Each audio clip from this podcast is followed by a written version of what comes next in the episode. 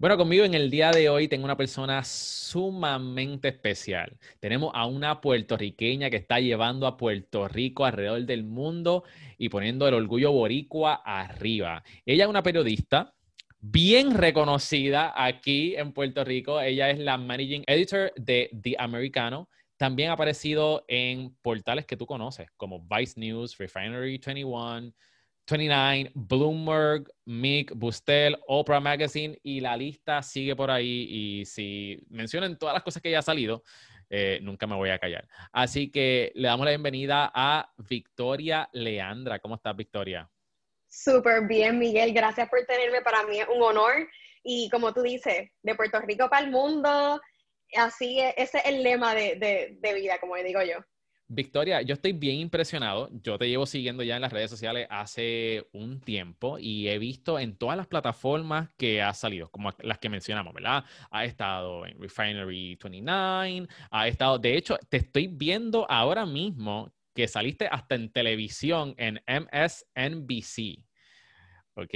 Y yo tengo que preguntarte cómo tú lo hiciste. Y eso es lo que vamos a hablar en el día de hoy. Vamos a entrar y hablar sobre tus hábitos, vamos a hablar sobre tus logros, vamos a hablar más importante para aquellas personas que quieran ser periodistas o cómo podemos aprovechar la, temática la informativa a nuestro favor. Así que vamos a empezar. Tú eres periodista, estudiaste periodismo. Sí, estudié periodismo. Yo estudié en el Colegio de la Salle en Bayamón, así que de Bayamón. la Eres vaquera. así mismo es. Eres vaquera, yo también. Qué bueno, qué bueno. Yo estudié allí y fui de las pocas de mi clase que decidió darse el brinco, ¿no? E hice a Nueva York. Nueva York obviamente es la ciudad de los medios. Si tú quieres estar en, la, en, en lo que es el periodismo, esa es la ciudad donde tú tienes que ir. Y yo tenía 16 años cuando todo esto comenzó. Yo no, conocía a nadie en Nueva York, yo no tenía ninguna pala, yo no conocía eh, ni al de la esquina, o sea, te estoy diciendo súper sincera, yo estaba sola. Así que cuando yo llegué allá, para mí era, era una emoción bien grande, porque mis papás en ese momento, cuando estaba en Puerto Rico, ellos me dijeron, nosotros no podemos costear una universidad de Nueva York, eso cuesta mucho más caro, ¿no? Eh, eh, que la universidad de, de Puerto Rico. Y ellos me dijeron, si tú quieres estudiar allá, tú tienes que buscar la manera de encontrar una beca y encontrar la manera de costear tu vida por allá. Y yo dije, no te preocupes, está bien. Y yo no iba a los parties en la high school, de, pues la mayoría de mis amistades estaban haciendo, yo estaba enfocada en aplicar a las becas, en aplicar a 800 universidades y al fin y al cabo me, fui a la Universidad de Nueva York, que fue la más que me dio beca. Era una beca Fulbright eh, por mi, por mi, era, em, ellos le dicen una beca por mérito, a merit-based scholarship, porque yo no soy atleta, entonces no, no podía irme por atletismo. y así fue, ese fue el comienzo de todo. O sea, a pulmón desde Bayamón, Puerto Rico. Desde Bayamón, Puerto Rico. Ok. Entonces, aquí estoy viendo algo bien interesante, es que tú empezaste a una edad bien temprana, a los 16 años, y ya tú empezaste realmente con un hustle mentality. O sea, 100% tienes una mentalidad de, de joseadora, de, ok, yo quiero esto, ¿para aquí es que vamos? Y vamos a buscar la manera que sea para adquirirlo. Y eso fue lo que te hiciste. Y lo más que me impresiona es a los 16 años. So, ¿Tú te fuiste sola para allá, para Nueva York, a los 16 años? ¿Fuiste con tus padres? ¿Cómo fue ese proceso? Pues te digo que comenzó a los 16 años, pero esto viene cocinándose desde más temprano. O sea, ya a los 15 yo estaba escribiendo para el Nuevo Día, ya a los 15 yo era la editor in chief de mi, de mi escuela, de La Salle, yo era la, la editor in chief del periódico Avance. Entonces, yo desde chiquita comencé a, buscar esas, esas plataformas ¿no? donde yo me pudiera desarrollar. Yo también estaba en certámenes de belleza y eso a mí me ayudó mucho en cuanto a la proyección, en cuanto a salir en cámara, eh, desenvolverme en inglés, en, español, porque participé en, en certámenes internacionales. Pero volviendo a tu, a tu pregunta, yo fui para allá, la primera vez que yo fui a Nueva York, yo dije, yo quiero estudiar aquí, yo quiero mudarme a Nueva York. Eso fue como que lo sentí, yo, yo sentí como ese, como que me estaba llamando. Eh, tú, tú, lo sientes, tú lo sientes. Hay algo dentro de ti que te dice, this is, eh, sí, esto, esto es para mí. E, exactamente, eso fue lo que yo sentí.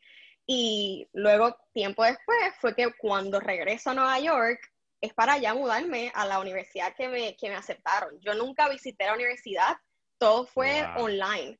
todo fue, ellos me llamaron y dándome las cartas de aceptación y cartas de becas, pero yo nunca visité la universidad.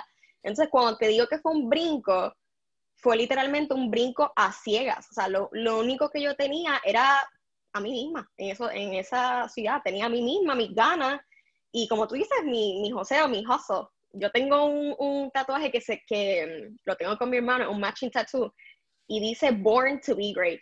Y esa es como mi, mi lema de vida. Yo siento que, que I was born to be a, a, a, great in whatever I do. Y yo creo que es algo que todo el mundo se puede identificar, ¿no? Tú quieras ser periodista, quieras ser negociante, quieres ser cantante, quieres ser eh, chef, tú, tú, you're born to be great in whatever you want to do. Y esa, así es como, ese es mi norte en, en la vida. Yo creo que para, para, la, para, uno tener éxito y ser grande, tiene que tener ese mindset que tú tienes. O sea, yo nací para esto. es, este es mi propósito. Y yo creo que hay mucha gente que está viviendo vidas mediocres eh, simplemente porque no tienen un norte. Y si tú mm. no te decides, si ahora mismo tú estás viviendo en una de las etapas de tu vida que tú ahora mismo sientes que la vida no vale, de que es como que la vida no tiene color, mira, define tu propósito. Y una vez tú definas tu propósito, o, quizás no tienes que tener ningún propósito, porque quizás ni lo sabes, porque hay mucha gente que ni sabe su propósito, pero trázate una meta, trázate un norte, algo que te, que te emocione, algo que te rete. Y ahí, mano, lánzate con todo y haz como Leandra Victoria. Victoria Leandra, que dice, tú sabes que yo nací para esto, this is Punto, sí o sí, exactamente, exactamente. y tú te lo tienes que creer. Si tú no te lo crees, nadie más te va a creer. Tú tienes que emanar esa energía, tú tienes que proyectar, tú tienes que, que claim it. You have to claim your place in the world. Eh, así es como yo siento. Tú tienes que llegar al sitio y obviamente tienes que tener algo de vaqueo, no es que te vas a creer la más más sin, claro sin hacer las cosas antes de, ¿verdad? Tienes que educarte, etcétera. Eso, eso que dijiste, eso me gustó. Tú tienes que vaquear lo que tú dices que tú haces. Si tú quieres ser grande, ¿verdad? Tus acciones deben machar tus ambiciones. Ahora, llegaste a la universidad, eh, te dieron el scholarship, buscaste la manera, entraste. ¿Qué pasó después? ¿Cuándo fue tu primer trabajo luego de que entraste a la universidad? Pues mira, yo, como te digo, yo no conocía a nadie. Entonces yo dije, ¿cómo yo hago esta ciudad mía? ¿Cómo yo convierto, eh, cómo yo entro a la industria? Esa, es la realidad. Yo me sentía emocionada de, de, buscar una manera. Entonces yo lo veía como, como un playground. Para mí Nueva York fue un playground. Y yo lo que hacía era que me sentaba y buscaba networking opportunities en la ciudad. Yo vivía en el Bronx porque mi universidad fue Manhattan College, que está en Riverdale, Bronx. Y yo encontraba oportunidades de networking con gente de la industria, o sea, con editor-in-chiefs, con productores de televisión, con, con personas que, que, ahora mismo están en mi, en mi posición, que estaban en, su momento en, la posición que yo estoy ahora, periodista eh, de texto, etc. Y yo iba a, esa, a esos eventos y me sentaba, escuchaba el panel, escuchaba la charla, etcétera, y rapidito, yo iba con mi resumen, y mi resumen lo que tenía era periódico avance, eh, o sea, no tenía un internship. Oye, pero porque acaba el, de llegar. El, el, Nuevo Día también, estuviste escribiendo para el Nuevo Día. Claro, claro, claro, pero lo que te digo es que fue el gesto, ¿no? Yo iba mm, preparada con mm. algo para vaquearme, ¿no? Y yo escuchaba el panel y luego me acercaba a la persona que yo conecté más con ella de lo que dijo. Me acercaba, hola, mi nombre es Victoria, acabo de llegar a, a, Nueva York de Puerto Rico. Esto es lo que yo quiero hacer en Nueva York. ¿Cómo, cómo te puedo ayudar a ti y cómo podemos conectar para que en un futuro podamos mantenernos en contacto? Mira, una de las personas que yo conocí en ese momento me ofreció un internship. Yo en un, en un momento dado, en un verano, tuve dos oportunidades de internship una de Vice y otra de Latina, Latina Magazine. La persona con la que yo conecté de Latina Magazine me ofreció un internship al igual que los de Vice. Yo obviamente eh, decidí por el internship de Vice y con la muchacha de Latina Magazine nunca logré trabajar con ella. Pero esa persona ahora yo la estoy contratando para lo que yo estoy trabajando. De verdad. las vueltas sea la vida. Así como te digo. Ella me quiso contratar para un internship yo en el momento le dije que no porque me fui con, otro internship que tenía, exacto. pero mantuvo el contacto. O sea, yo soy bien buena en, en, en, conocerte y conectar contigo y mantener esa relación y cultivar la relación. Y luego, si tú, si tú me ayudaste, la vida se trata de eso, ¿no? De ayudar a otro y de conectar a otro. En aquel momento quizás no pudimos trabajar juntas, pero I see you, I know what you're doing. Let's work here now. Y ella dice, ¿qué lo que? O sea, Victoria, what? O sea, yo te quise este, contratar para intern, ahora estás de managing editor, contratándome a mí, al igual que la persona que me contrató para internship de, de Vice, ella ahora mismo, para mi último artículo con Refiner 29, yo la entrevisté como un HR expert. Entonces, son, son vueltas que da la vida, pero que realmente tienes que mantenerte en contacto con las personas. ¿Cómo tú, esto fue hace cuánto, este, Victoria? Wow, este, como cinco años, diría yo. como cinco años. cinco, cuatro años. Okay, yo hace creo que cinco, cuatro años. Hace, como cuatro o cinco años. ¿Cómo, vamos a empezar, let's break it down. ¿Cómo tú encontraste estos networking events?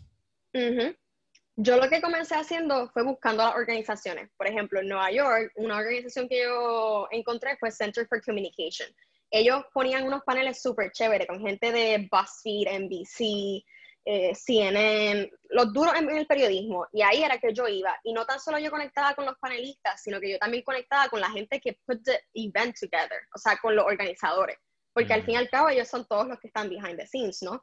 Y, y así, como te digo, ahora mismo yo soy súper, súper súper apegada a, esa organización y me invitan para hablar con los estudiantes. Eh, y cuando yo hablo con un estudiante, yo les digo, eh, soy bien sincera, yo digo, mira, hace menos de cuatro o tres años yo estaba en tu lugar y así fue lo que yo hice. Vamos a conectar. Y oye, tú nunca sabes cuando la persona que tú estás hablando, quizás en un futuro te va a contratar a ti o te puedes recomendar para algo. Así es que se, que se, trabaja. Mira, networking es uno, son dos cosas, creo que en el networking hay dos cosas. Es uno de los challenges, ¿verdad? De, lo, de los obstáculos que tienen muchos emprendedores y muchas personas que, que quieren crecer, número uno. Y número dos es que muchas veces no le dan el valor que el networking se mm. merece. Y esto que tú estás diciendo es sumamente valioso. Yo lo he dicho aquí en el podcast anteriormente, yo no me arrepiento de nada. Pero si tuvieras que escoger algo es que no hice las suficientes amistades cuando yo estaba en la high y en la universidad. ¿Ok? Porque definitivamente eso que dicen que tú eres el promedio de las cinco personas con las que tú te pasas, eso es cierto. De que las personas con las que tú conoces son las que te pueden llevar a otro nivel, eso también es cierto. Y por eso es bien importante cultivar relaciones a través de los tiempos, porque es como tú dices, yo te ayudo ahora, pero después en un futuro tú me puedes ayudar. Entonces, cuando tú llegaste a estos eventos, Victoria, cuéntanos, porque muchas personas cuando van a networking, este, y aquí podemos hablar un poquito, este, no saben cómo entrarle a una conversación o cómo presentarse. Y yo simplemente, yo quiero que tú nos digas cómo tú hacías el approach a estas personas que son top editors en plataformas súper famosas a nivel mundial. ¿Cómo tú hacías esa, ese, ese approach? Pues mira, I'm gonna bring it back to mindset. Ellos no saben quién yo soy, ¿verdad que no? Entonces yo no tenía nada que perder. Eh, te voy a ser bien clara, yo no tenía nada que perder. Yo dije, yo acabo de llegar a Nueva York, ellos o me pueden hacer caso o no me pueden hacer caso. Pero yo voy a llegar a donde yo voy a llegar en un futuro. Eh, either ahora, en un año, en dos años, tres años. So, yo me, me paraba, decía, bien propio, me paraba, me decía, hola, mi nombre es Victoria, tengo tantos años, estoy estudiando tal cosa en Manhattan College, yo veo lo que estás haciendo, me gustó tal cosa que dijiste, conecto mucho acerca de eso porque ta, ta, ta, ta, ta, ta, ta. Ah, converso con ellos, ellos me dan un poquito de feedback, yo le digo lo que, lo que sueño, ¿no? Lo que, lo que me gustaría lograr y ellos me dicen un poco de advice, yo pregunto por advice. Obviamente en tu posición, cuéntame un poquito cómo yo puedo llegar a tal cosa. Y luego de todo eso, yo digo, me encantaría conectar contigo y mantenernos en contacto para un futuro. Ellos me dan el email, a veces no me daban el email, pero yo lo encontraba por LinkedIn o Twitter, ¿entiendes? Yo, yo buscaba siempre la manera. Me daban el email y yo le daba mis resúmenes y veía que la conversación fue, fue chévere. Y luego cuando yo llegaba a casa, esperaba 24 horas. Te estoy dando el mega background. Claro, claro. Llegaba a casa, esperaba 24 horas y me sentaba y decía, hola, yo soy la chica que te habló de tal cosa. Eh, aquí adjunto mi resumen, si es que no se lo di en persona y me encantaría conectar contigo acerca de oportunidades de internship o oportunidades para yo shadow you, ¿no? Para verte yo en, en, en, acción. En tu apogeo, exacto. Y nada, a veces me contestaban, a veces no me contestaban, vuelvo y te repito, y a veces daba, si era algo que yo quería mucho, daba follow-up, de lo contrario no, no hacía follow-up, pero ya tenía el, el, ya tenía el email y ya tenía una referencia, o sea que en un futuro si yo me encontraba con esta persona nuevamente, yo podía decirle, hola, yo te conocí en tal sitio. Y eso lo que hace es humanizarte, ¿no? No, no eres una persona más, sino eres una persona que sabe del background de esa persona. Y, y, hace como una conexión inmediata. Y así era más o menos como yo uh, approach esas conversaciones, ¿no? Yo decía, no tengo nada que perder, you're just introducing yourself. Esta persona quizás te pueda ayudar en un futuro y maybe tú lo puedas ayudar en un futuro. En, ese momento yo no lo pensaba así, ¿no? Yo, I was just looking for, for a way in. Pero, pero eso así fue como, eh, como yo lo, di, lo hice. Mira, si tú tienes problemas, mira, vamos a empezar por el mindset, es como tú dices. Es todo, es todo mindset, no tienes nada que perder. Y si tú no tomas acción, estás en el mismo lugar a la cosa que le estás temiendo. Claro. Así que, ¿por qué, ¿por qué no hacerlo? Esa es tu mejor, esa es tu mejor opción ah, en, en, esos momentos. Número dos, si no sabes qué decirle, empieza como Victoria. Hola, mi nombre y ya, y te presenta. No, hay que, no, hay que, complicar las cosas. E, es, it's, simple. Lo que pasa es que nosotros lo complicamos. Entonces, ¿qué pasa? Hay muchas cosas ahí que dijiste que, que me gustaron, ¿verdad? Una de las maneras, la, la, cual a mí me gusta presentarme cuando estoy en networking events, este, esta es como que, este es mi go-to, ¿verdad? Porque por mucho tiempo yo, yo, no, yo no me atrevía y una de las cosas mejores que tú puedes hacer es simplemente decir la verdad. Cuando yo veo un evento que quizás yo nunca he ido, yo, simple, yo veo un grupo de personas, yo voy, me, me pego y digo, este, saludo a todos, mire, eh, eh, espero que todos estén bien, mi nombre es Miguel, esta es la primera vez, esta es la primera vez que yo vengo a este evento, no conozco a nadie, así que me quería presentar. Mi nombre es Miguel y yo, me dedico a, y, y, y yo me dedico a esto. Y, se, y todo el mundo, ah, saludos, ¿cómo tú estás? ¿Qué sé yo qué? Y todo el mundo empieza a hablar y me integran al grupo en lo que estaban hablando. Mm. Ese es como que mi go-to. Así es que yo. Eso es maravilloso. Porque yo no, yo no, I don't break up groups, ¿entiendes? Yo lo encuentro un poquito más awkward, como que llegar y, decirle, hola, yo no hago eso. Yo busco cuando la persona está eh. sola. Eso es como que también otro, otro. Right. Cuando está sola, que está en su teléfono o, está cogiendo agua, ¿entiendes? No en los baños, por favor, no en los baños. No, no, por favor. Super awkward ahí. Pero, exacto. Pero así es como yo lo hago cuando están solos. Otra, otra cosa es que mm, estas personas esperan que la gente venga hacia ellos porque para eso son los networking events, ¿no? Ellos, eh, they're sharing their thoughts, they're sharing their expertise y ellos esperan que tú vayas. O sea, si ellos piensan que si ellos sacaban el, evento y nadie fue, es como, hmm, this wasn't as, good, as, a networking experience as I had thought. Claro, y, y, y, ellos tienen ese mismo mindset también. Sea, networking events, la gente que va y la gente que está organizando tiene la mentalidad de que la gente se le va a pegar. Así que por eso es bueno tú buscar estos tipos de eventos y acercarte. Pero una de las cosas bien importantes que tú dijiste, yo creo que aquí es donde está la, la clave que te va a diferenciar de muchas personas, es cuando tú ofreces valor. Cuando tú mm. ofreces valor, la otra persona, porque esta es la realidad del caso. A nadie le importa tu historia, a nadie le importa qué es, quién tú eres. Todo el mundo está en un mismo canal. ¿Y cuál es ese canal? What's in it for me? ¿Qué es lo que hay para mí?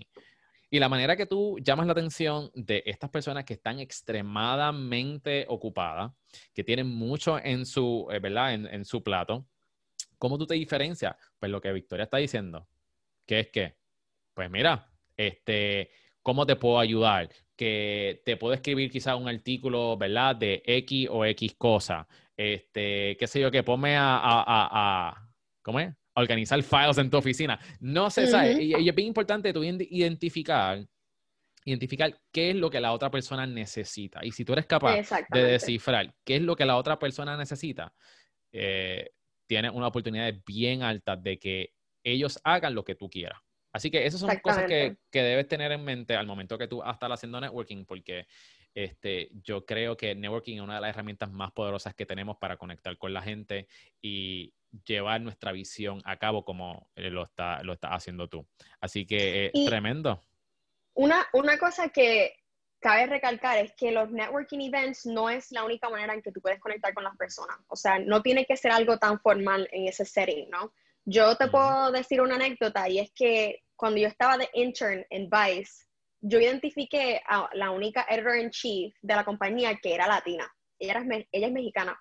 Y una vez estaba yo en la cocina de la, de la compañía, ¿no? De, de, la oficina.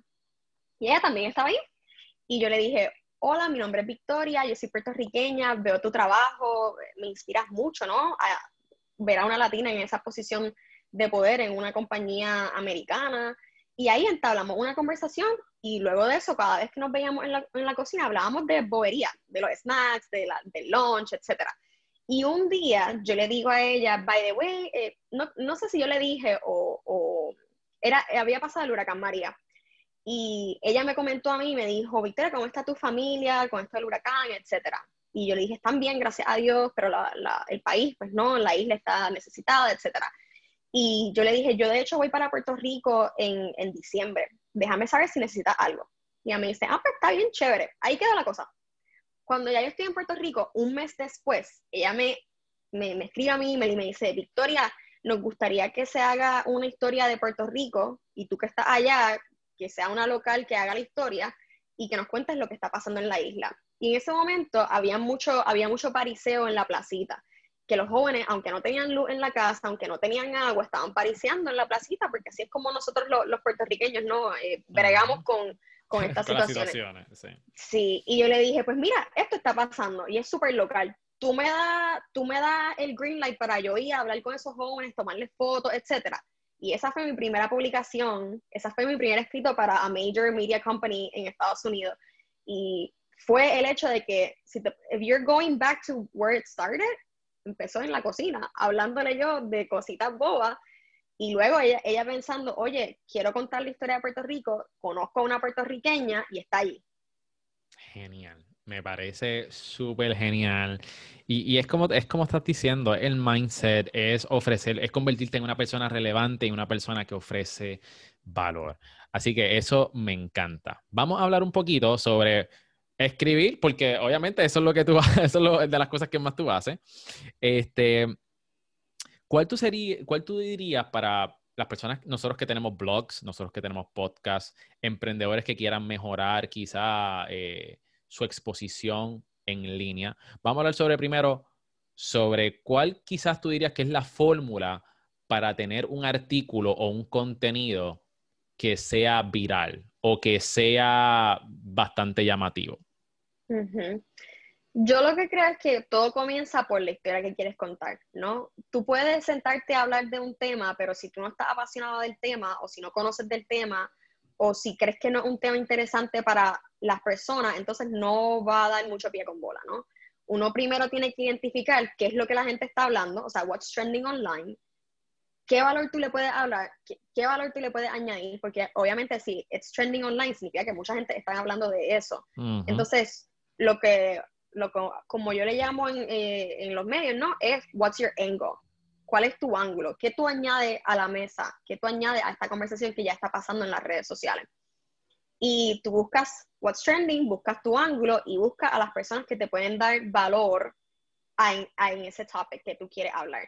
Yo por lo menos, aparte de todos estos tres steps que, que mencioné, para mí es bien importante darle la plataforma y darle la oportunidad a personas de color a hablar muchas de estas plataformas digitales de Estados Unidos le dan, la verdad es que los latinos no estaban muy bien representados, las personas negras no están muy bien representadas, al igual que las comunidades indígenas.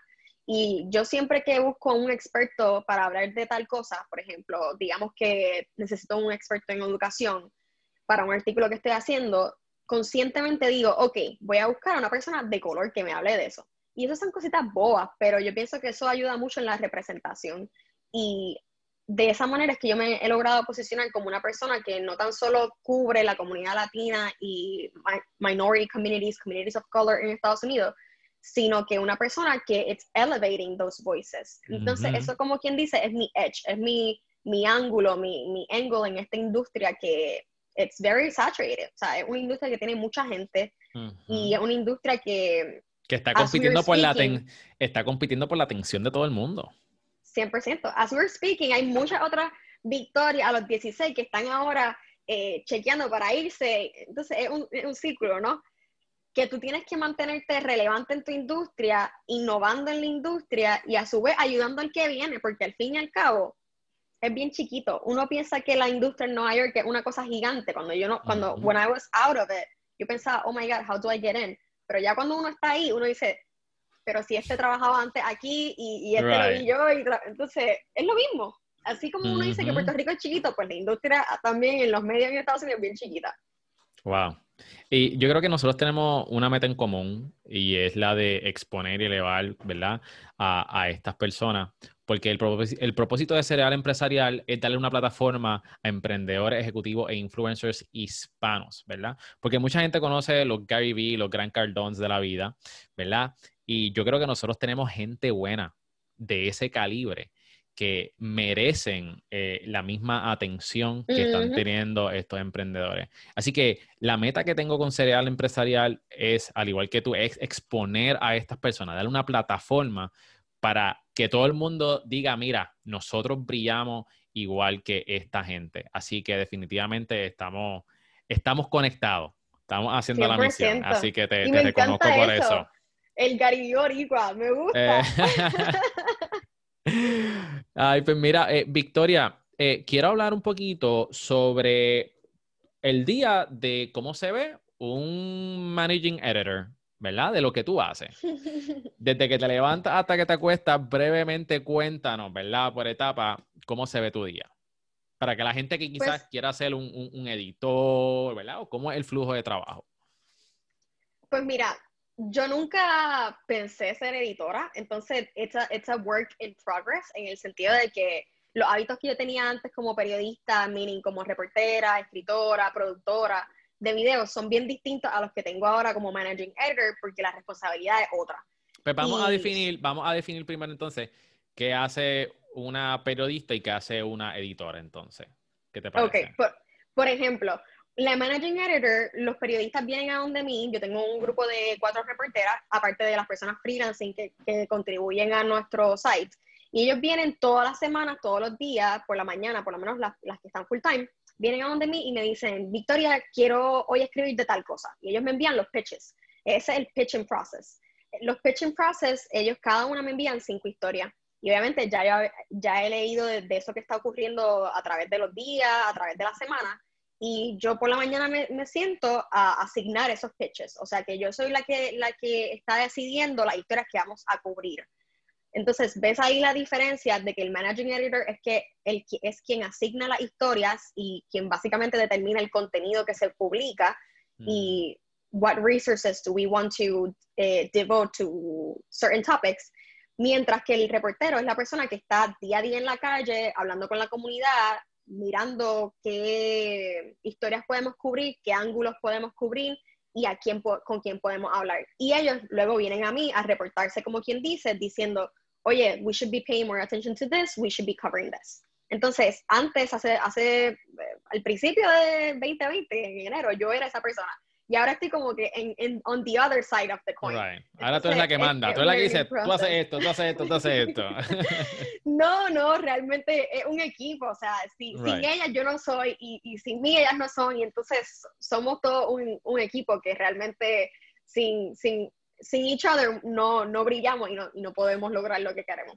Entonces, dentro de todo el día, eso es lo que constantemente estás haciendo, viendo las noticias que se van a publicar en la plataforma, ¿correcto? por la mañana hago las asignaciones, ¿no? Lo, eh, asigno los pitches y luego durante el día estoy hablando constantemente con ella acerca de su historia. O sea, por ejemplo, ellos me dicen, mira, este source, esta persona que quiero entrevistar, eh, no, no me ha respondido, ¿qué puedo hacer? Y yo le busco un workaround. Aparte de eso, una de las cosas que, esto es algo bien insight de la, de la industria, que no mucha gente está hablando, es que estamos hablando ahora mismo de un site, de un website. Pero una de las cosas que la industria está looking forward, o por lo menos mi compañía está looking forward, es abrir la mentalidad de la gente a otras plataformas, ni en otros formatos. O sea, que si tú me, digamos que, que ellas, ellas vienen a donde mí y me dicen, oye, hay un, hay un muchacho en Puerto Rico que está haciendo un podcast súper chévere y está, está, tiene los más downloads en Puerto Rico, todo el mundo lo está escuchando. Ok, cool. ¿Cuál es la manera de contar esa historia? ¿Es con un, con un side post, o sea, con, con, una pieza de texto? ¿Es con un video donde tú vas ahí con su mm. a su estudio a hablar con él en persona? ¿O es un IG story que él, he takes over nuestro IG account y nos cuenta cómo es su día? ¿O es un IG live donde nos sentamos a hablar con él directamente? Todos esos son formatos de contenido que están cambiando. Hace, hace unos años la industria del periodismo, uno lo que se imaginaba solamente era el periódico, literalmente. Sentarse a ver, a ver periódico. O sentarse a ver las noticias, que es la televisión. Pero en el ámbito donde yo estoy es digital media. Yo estoy en los medios digitales, o sea que no estoy trabajando directamente con la televisión, no estoy trabajando directamente con el periódico. Y de hecho nunca, nunca he trabajado con, con ellos. He hecho cositas con MSNBC, con NBC, he hecho cosas con The New York Times, pero ese no es mi bread and butter. Mi bread and butter es todos estos medios digitales y en eso es que la industria se está enfocando en los formatos. Y si, como, si tú eres un entrepreneur que no necesariamente está dentro de, de estos medios estadounidenses o globales, tú lo que tienes que empezar a pensar es en eso. ¿En qué formato tú puedes, eh, en cuál es el mejor formato para contar tu historia? Quizás es un podcast, pero quizás es un IG Live, como te digo. Vamos a entrar en, temas quizás un poco picantes en cuestión de, la industria. Eh, la gente que ve un portal, o vamos a, vamos a decirlo de otra manera, los medios de comunicación son objetivos o son biased, ¿sabe? Eh, quieren contar su lado de la historia. ¿Cuál es tu opinión al respecto? Esa es excelente pregunta. Y obviamente depende, depende de dos cosas. Depende de la plataforma de la que estés hablando. Por ejemplo, un Vice News es mucho más liberal que lo que es un Fox News. Entonces, no va a haber el mismo contenido que ve en Vice News en Fox News porque es que no son iguales. Los dueños no son iguales, los editores no son iguales. Vice News es una plataforma mucho más diversa de lo que es un Fox News. Empezando por ahí. Y luego tienes que ver que está este dilema de que si los, eh, de que si los periodistas son objetivos y de que si los periodistas pueden ser objetivos. Y yo tengo dos pensamientos acerca de eso. Es que uno, tienes que ser objetivo porque tienes que buscar base y fundamento, ¿no? You have to look for the facts, los números, lo que es real y lo que es mentira. Y si hay una mentira, debunk that, that myth. Y decir, oye, esto es mentira, por aquí oye cosa, y aquí está la data lo, aquí te lo compruebo. Pero también tenemos que entender que cada persona es un mundo y que cada persona viene de distintas experiencias. Por ejemplo, el hecho de que yo quiera hablar con expertos que sean personas de color, algunas personas podrían decir que eso es biased, pero realmente para mí eso no es biased porque yo estoy cogiendo mi experiencia de vida y, e informando el trabajo que yo quiero hacer eh, al respecto, eh, respecto a eso.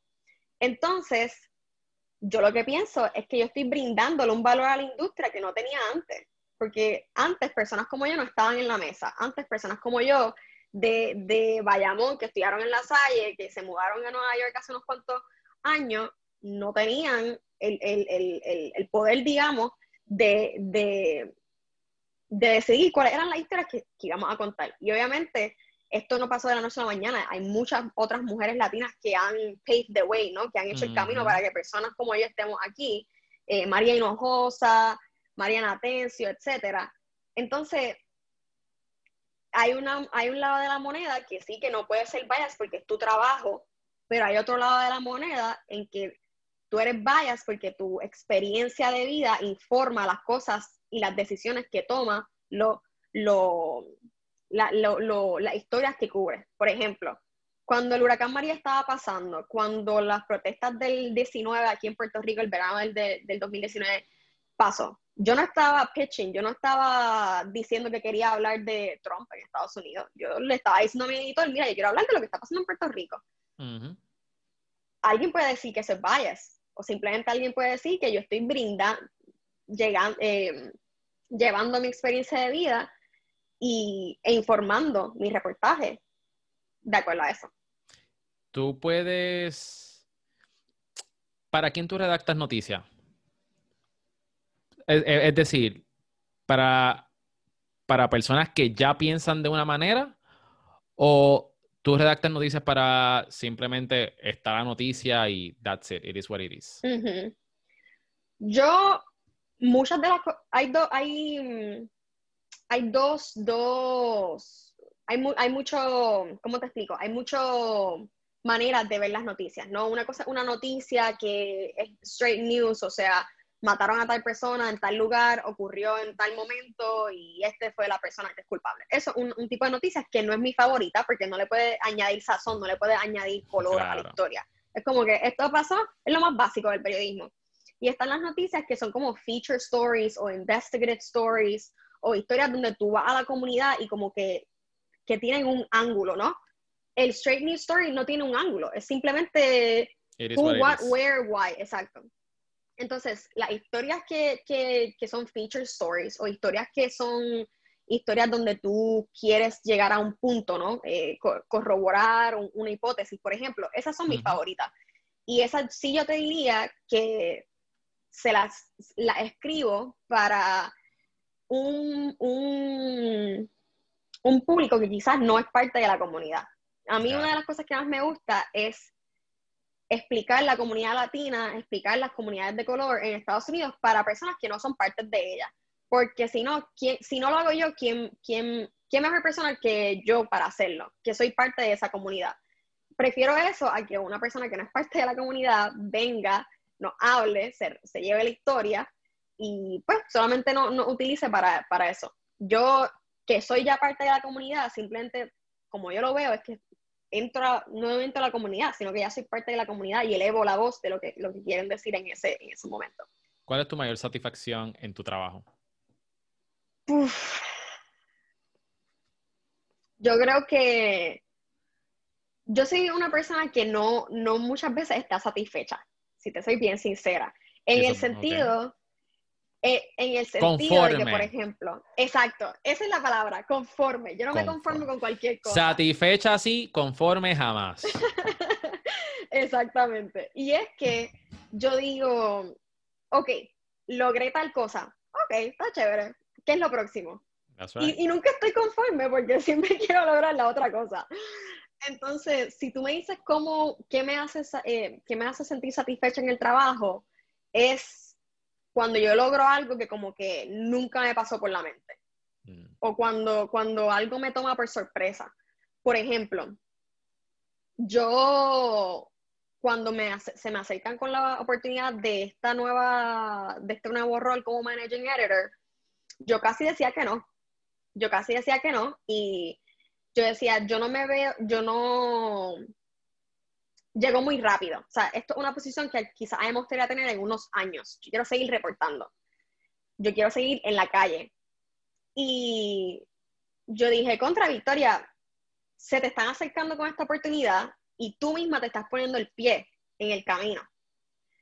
Entonces, yo me sentí satisfecha cuando yo me probé a mí misma que yo podía hacer algo que quizás yo no pensé que podía hacer. Y no es que mm. no pensé que podía hacer, es que no me pasaba por la mente hacerlo a, la edad que tengo, ni, ni, en el momento que estaba en, ese momento. Entonces, me, me, siento satisfecha al lograr el reto. Eso, eso es lo que yo diría, que, que me hace sentir más satisfecha. Awesome. Tenemos el mismo pensar entonces. Mira, Victoria, Victoria, vamos a ir a la sección de la O, ¿ok? Donde tienes que pensar rápido y escoger entre esto o lo otro. ¿Estás ready? Dale. Más importante en una pareja, inteligente o gracioso. Inteligente. Dinero o tiempo libre. Mm. Dinero. Ahorrar o invertir. Mm. Ah. Ahorrar. Pizza o pasta. ¿Hamburgers o tacos? Tacos, no como carne. ¿Honestidad o los sentimientos de la otra persona? Mm, un poquito de las dos. Tienes que coger una. Um, decir las cosas como son, pero bonitas para que la otra persona no se sienta mal. Papel de toilet, ¿cómo lo pones? ¿Por encima o por detrás? ¿Cómo lo instalas? Por encima porque me da estrés si lo ponen por detrás. ¿The Rock o Kevin Hart? The Rock.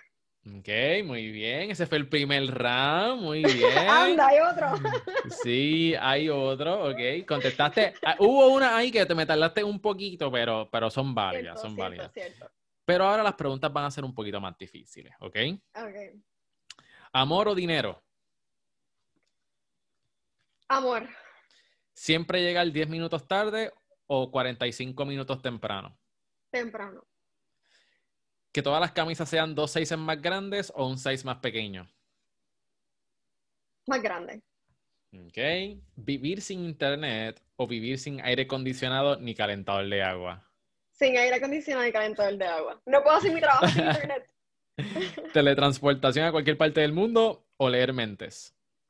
Transportación, teletransportación. ¿Transportarte permanentemente 500 años al pasado o 500 años al futuro? ¿Permanentemente dijiste? Ajá. Ay. ¿Hacia 500 hacia atrás o 500 hacia el frente? Hacia el frente. Ok. ¿Nunca poder utilizar un touchscreen o nunca poder utilizar mouse ni teclado? Mouse ni teclado. No lo uso hace mucho. ¿Prefieres envejecer, y por último, ¿prefieres envejecer del cuello hacia arriba o del cuello hacia abajo? Del cuello hacia arriba. Ajá, ok, muy bien. Ahí terminamos la, ahí terminamos la sección de la O. Eh, ¿te, sorprendió alguna? Mm, lo del pasado y futuro fue bien difícil. Sí. Esa yo dije como que. ¿Por qué escogiste, porque escogiste, porque escogiste el futuro? Creo que lo primero que pensé es que no hubiese yo no hubiese tenido las mismas posibilidades que tengo hoy en el pasado versus el futuro. Entonces. Mm digo, bueno, no, no podría estar haciendo lo que amo en el pasado. Entonces, en el pasado las mujeres tenían un rol en la sociedad muy distinto, entonces no me gustaba ese rol. Muy bien, pues vamos a ir ahora a la última sección del podcast donde hablamos sobre perspectivas y puntos de vista. ¿Qué mentalidad tú entiendes que es vital para prosperar? Creo que ser el underdog, o sea, ser la persona que quizá otros no, no esperan que sea y, y va atado con, con, con, el mindset que te estoy diciendo. Uno, born to be great, de que tú estás, tú naciste para ser grandioso, en lo que tú quieras en la vida. Dos, en el, en el hustle, o sea que tú no solamente puedes pensar que quieres ser grande en la vida y no trabajar para ser grande en la vida. Y tres, el hecho de que siempre hay oportunidades de crecimiento y que siempre tú tienes que estar aprendiendo.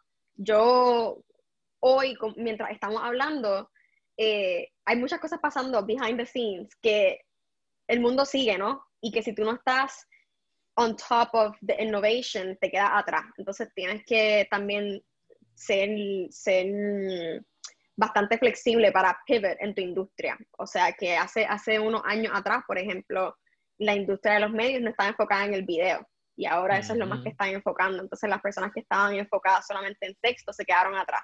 Pero si tú eres flexible y haces pivot y dices, ok, video.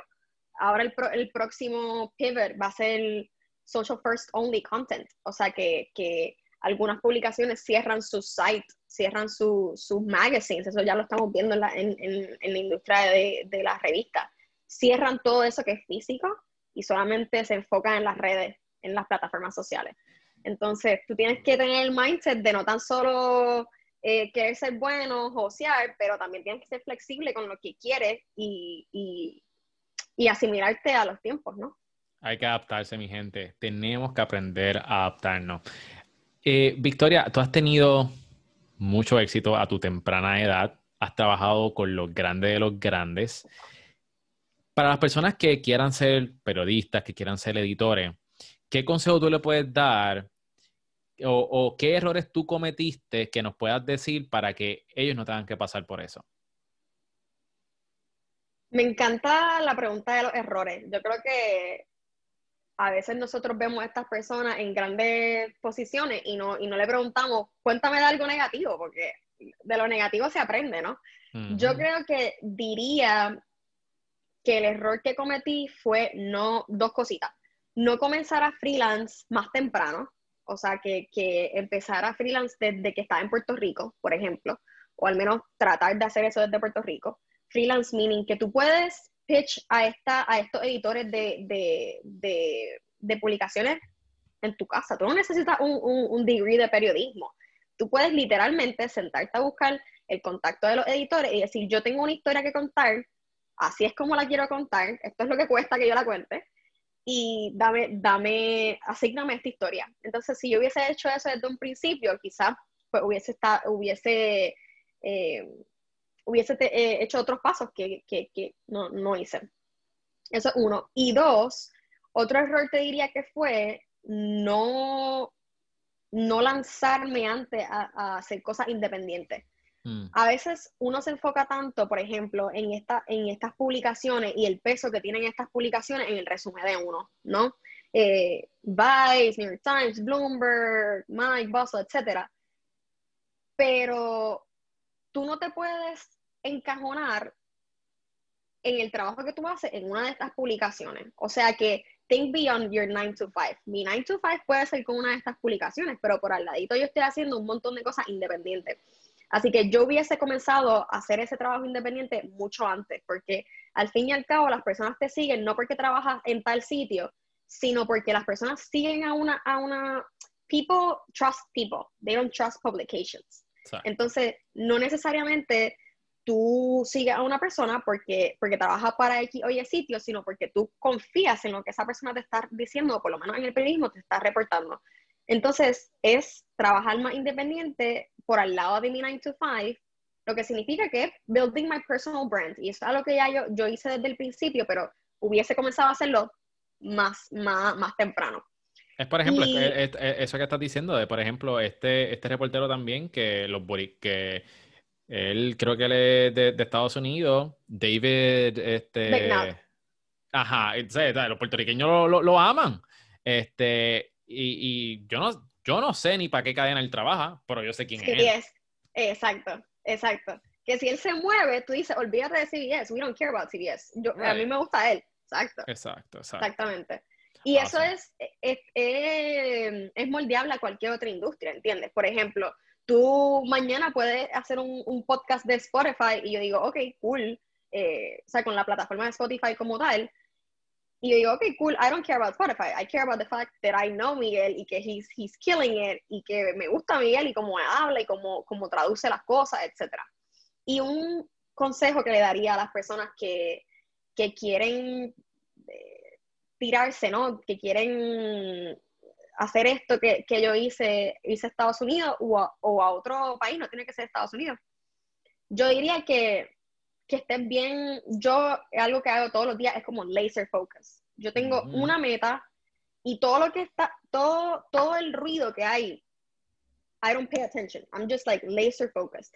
Entonces, going back to high school, por ejemplo, había mucho ruido mucho ruido de que este iba para tal universidad, de que para que tú te das para el periodismo, que eso no deja chavo y que, y que, que tú vas a en Nueva York, nadie te conoce. Eh, y yo literalmente estaba laser, yo como que, I don't care, I don't care. O sea, yo estaba laser focus en lo que yo quería hacer. So, ignorar lo, lo, que otra gente te dice, porque lo que otra gente te dice es lo que ellos piensan de acuerdo a su realidad. Y, y, y, piensan de ellos mismos, quizás no, no necesariamente es lo que piensan de ti y reflejan su sentimiento en ti. Entonces, ignorar lo que otra gente te dice, porque a esa temprana edad yo sé que puede ser como overwhelming.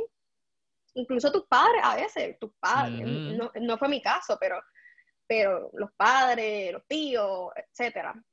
Y creer en ti, creer en ti, pero una cosa... A la décima potencia. A la décima potencia, pero sin ser, sin ser prepotente ni, ni nada, sino creer, creer en ti contigo adentro, no, no, no, le tienes que decir a la otra gente que cree en ti, no. Tú sabes en ti, dentro de ti, que tú, que tú dices, yo, yo, yo sé que yo nací para esto. Yo tengo lo que, lo que se necesita. That's right. Claro, y si no lo tienes, te, te tienes que educar, ¿no? Porque uno no nace sabiendo. Uno no nace sabiendo. Tú no sabías hacer podcast, yo no sabía reportar, pero yo dije, bueno, yo quiero hacer esto, ¿verdad? Pues tengo que hacer esto para llegar a esto. Exacto. vamos a hablar un poquito también, mencionaste algo. Eh, ¿Cuánto puede ganar un periodista? Porque mencionaste que, ¿verdad? Tú, tú no tienes que tener un, bachillerato en periodismo para ser periodista, ¿verdad? Si tienes el don, obviamente tienes que instruirte, tienes que practicar, tienes que hacerlo de esto un hábito. Pero ¿cuánto puede cobrar un periodista freelance? Es depende, o sea, depende del formato. Por ejemplo, lo que tú cobras por un video, si, por ejemplo, un video está el productor, está la persona que es shooter, o sea, la que tomó el video, está la persona que lo edita. Si tú puedes hacer esas tres cosas, significa que puedes ganar más de lo que, de lo que puede ganar un productor solo, ¿no? Pero si puedes hacer, si solamente puedes hacer la producción del video, pues tienes un fee. En cuanto al, al, al, freelance writing, es depende de las publicaciones. Hay publicaciones que te pueden dar 150 dólares por una, por una historia corta, como hay publicaciones que te pueden dar 500 dólares. Mi primera historia ever, ever, ever fue 500 dólares. Y yo la negocié, no recuerdo, digamos que fueron como mil palabras. Okay. I, don't remember. Pero ponle 500 dólares y yo también hice fotos. Entonces, si tú puedes hacer, escribir y tirar fotos, pues eso, eso se, se cobra, ¿no?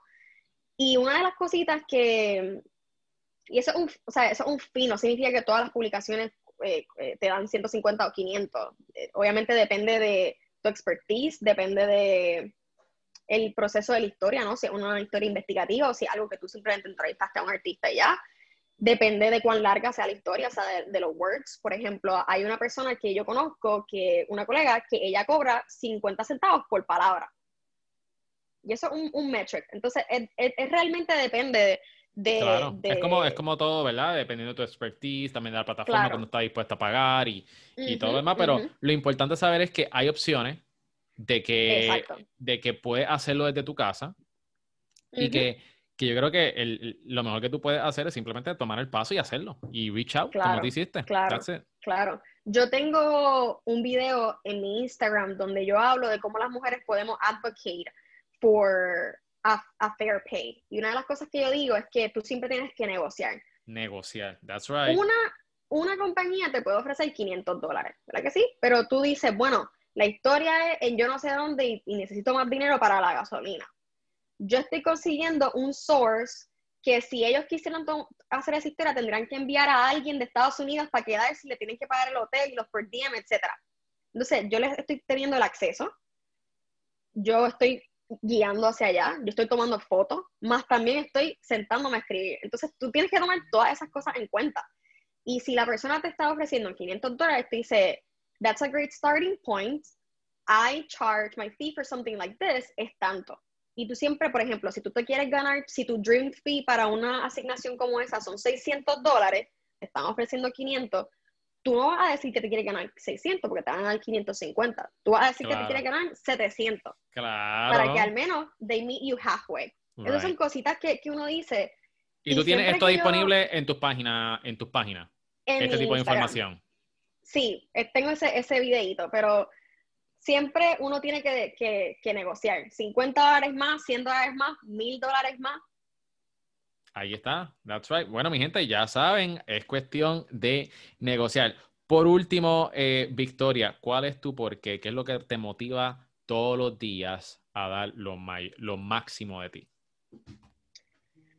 Mi por qué es eso, eh, lo que tengo tatuado en mi piel y es que I feel that I was born to be great, that I was born to do great things, not only for myself, but for other people, for my community.